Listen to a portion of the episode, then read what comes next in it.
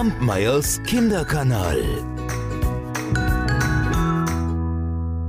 Heute erzähle ich euch eine Geschichte, die habe ich aus einem Buch, was ich mal geschenkt bekommen habe, das heißt Herr mit den Prinzen und ist von Heinz Janisch. Falls ihr selber mal interessiert seid, da könnt ihr euch das Buch ja vielleicht mal ausleihen oder kaufen. Es war einmal ein König, der hatte eine Tochter. Und dieser König, der ließ verkünden, wer den Drachen in unserem Land besiegt, darf die Prinzessin heiraten. Ach, Papa, sagte die Prinzessin beim Frühstück, bei uns gibt es doch überhaupt keine Drachen. Ach was, brummte der König, irgendein Drache wird sich doch schon finden lassen, hm? Die Geschichte mit dem Drachen hat doch noch in jedem Märchen funktioniert. Und tatsächlich, da wurde doch bereits zwei Tage später ein Drache in einer Höhle gesehen. Er ist nicht besonders groß, behaupteten die Boten. Egal, rief der König, Hauptsache ein Drache. Also, her mit den Prinzen. Vor dem Schloss warteten sechs Prinzen. Immer diese Sache mit den Drachen, murrte einer. Das kenne ich schon. Zuerst der Drache, dann die Prinzessin. Einmal habe ich so lange mit einem Drachen gekämpft, dass wir beide vor Erschöpfung nicht mehr stehen konnten.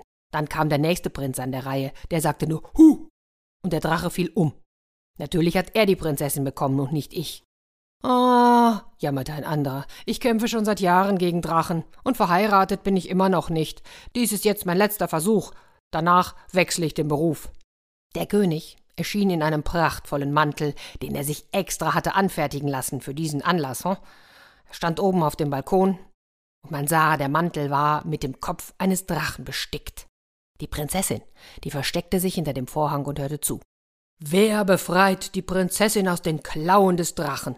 rief der König mit bebender Stimme. Wer erlöst die Drachenprinzessin? Wer kämpft mit dem Ungeheuer um die Hand meiner schönen Tochter? Wer hat den Mut dazu? Sechs Prinzen hoben müde die Hand.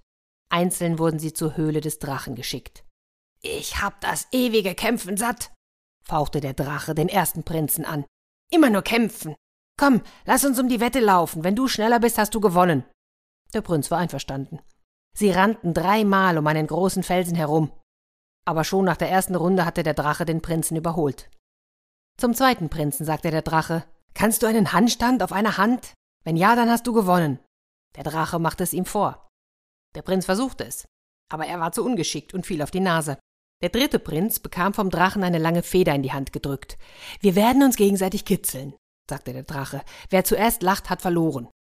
Nach zwölf Sekunden begann der Prinz das Gesicht zu verziehen. Dann kicherte er und schließlich lachte er und lachte und lachte, dass ihm die Tränen über die Wangen rollten.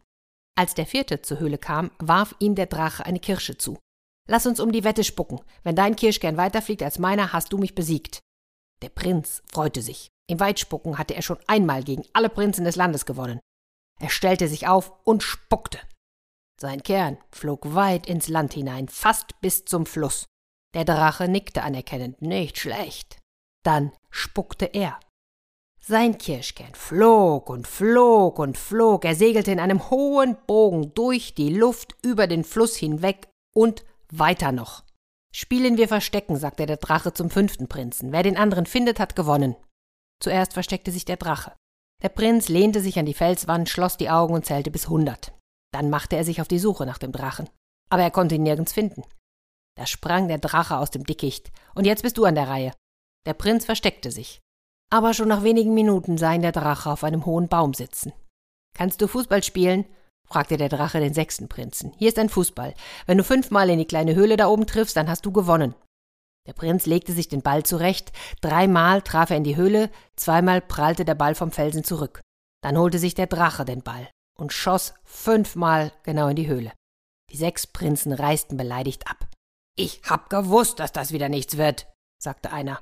Mir reicht's, brummte ein anderer, ich kann schon keine Drachen mehr sehen, so macht doch das Prinzsein keinen Spaß mehr. Sie zogen davon und man hörte nie wieder etwas von ihnen. Nach sieben Tagen kam ein siebter Prinz. Auch er wurde zum Drachen geschickt. Der Drache blickte neugierig aus seiner Höhle. Der Prinz sah ihn lange an. Dann verbeugte er sich. Gegen einen Drachen mit so schönen Augen kämpfe ich nicht, sagte er, tut mir leid. Er drehte sich um, ging zu seinem Pferd und ritt zurück ins Schloss. Das mit der Hochzeit wird nichts, sagte der Prinz zum König. Gegen einen Drachen mit so schönen Augen will ich nicht kämpfen.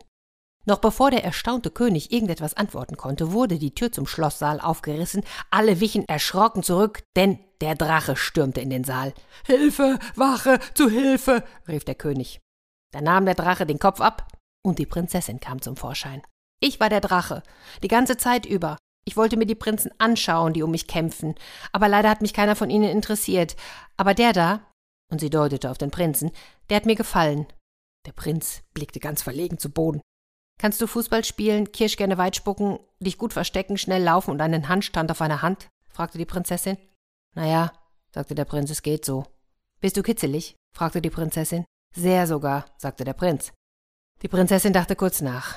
Ach, macht nichts. Ich mag dich trotzdem. Von mir aus können wir heiraten. Ich meine, wenn du mich haben willst. Und ob ich das will, sagte der Prinz und wurde ganz rot. Der König wischte sich den Schweiß von der Stirn. Pff, na endlich, sagte er. Und schon am nächsten Tag wurde geheiratet, und im ganzen Land sprach man von der Drachenprinzessin und ihrem Prinzen. Ach, und ich sag's nochmal, und wenn sie nicht gestorben sind, dann leben sie noch heute. Kampmeyers Kinderkanal.